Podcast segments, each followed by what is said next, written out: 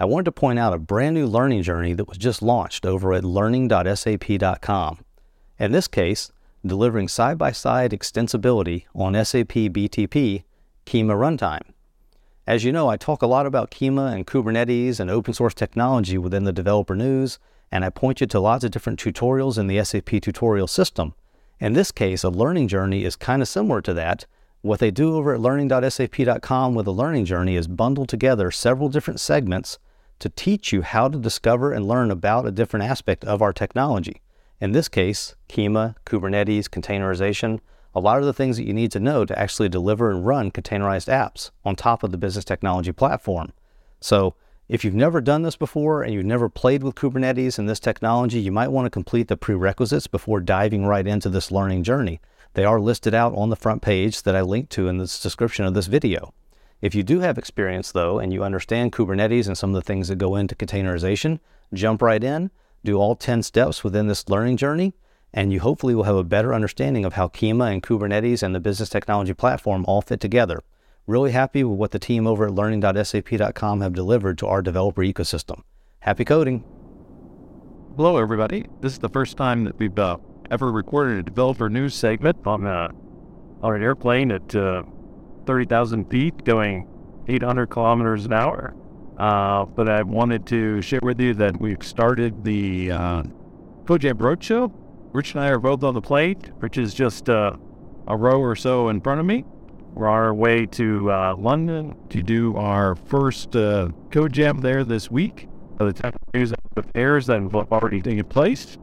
Um, so if you were in any of the cities that we're coming to in Germany and Amsterdam, the back of the U.S. as we wrap up the uh, the road show, we encourage you to check out the and times and come join us.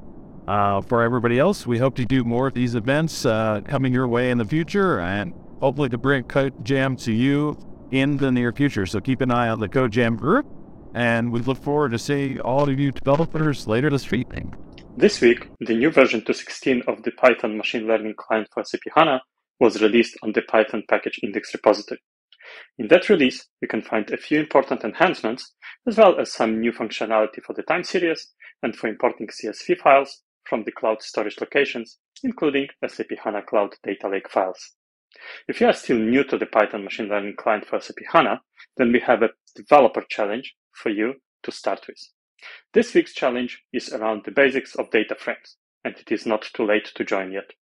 I'm looking forward to your submissions. The SAP Code Jam Roadshow is now underway, with Tom and Rich over in the UK with the first event under their belts and about to travel over to Germany for the next one. The roadshow runs all the way through March, but that doesn't mean the end of SAP Code Jams, far from it. In fact, we are running another SAP Code Jam on Thursday, 13th of April in Isernhagen, Germany on the BTP CLI and APIs.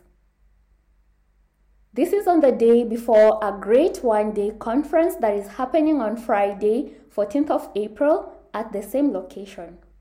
That conference is BTPCon 2023 with hands on sessions, presentations, and a chance to network with fellow SAP business technology platform enthusiasts. Be sure to check out the details of the SAP CodeJam and of BTPCon 2023 in the links in the description. Last week, you heard about the announcement of SAP DataSphere, the next generation of the SAP Data Warehouse Cloud with new capabilities for enhanced data discovery, modeling, and distribution.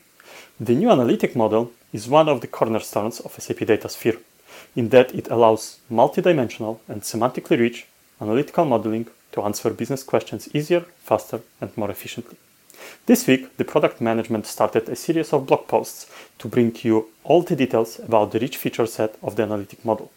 You'll be able to see in details features like measure modeling, variable modeling, data preview, exception aggregation, and time dependency. The series will also focus on the benefits of analytic models comparing to analytical data sets, on the positioning regarding business layer, and the usage within SAP Analytics Cloud.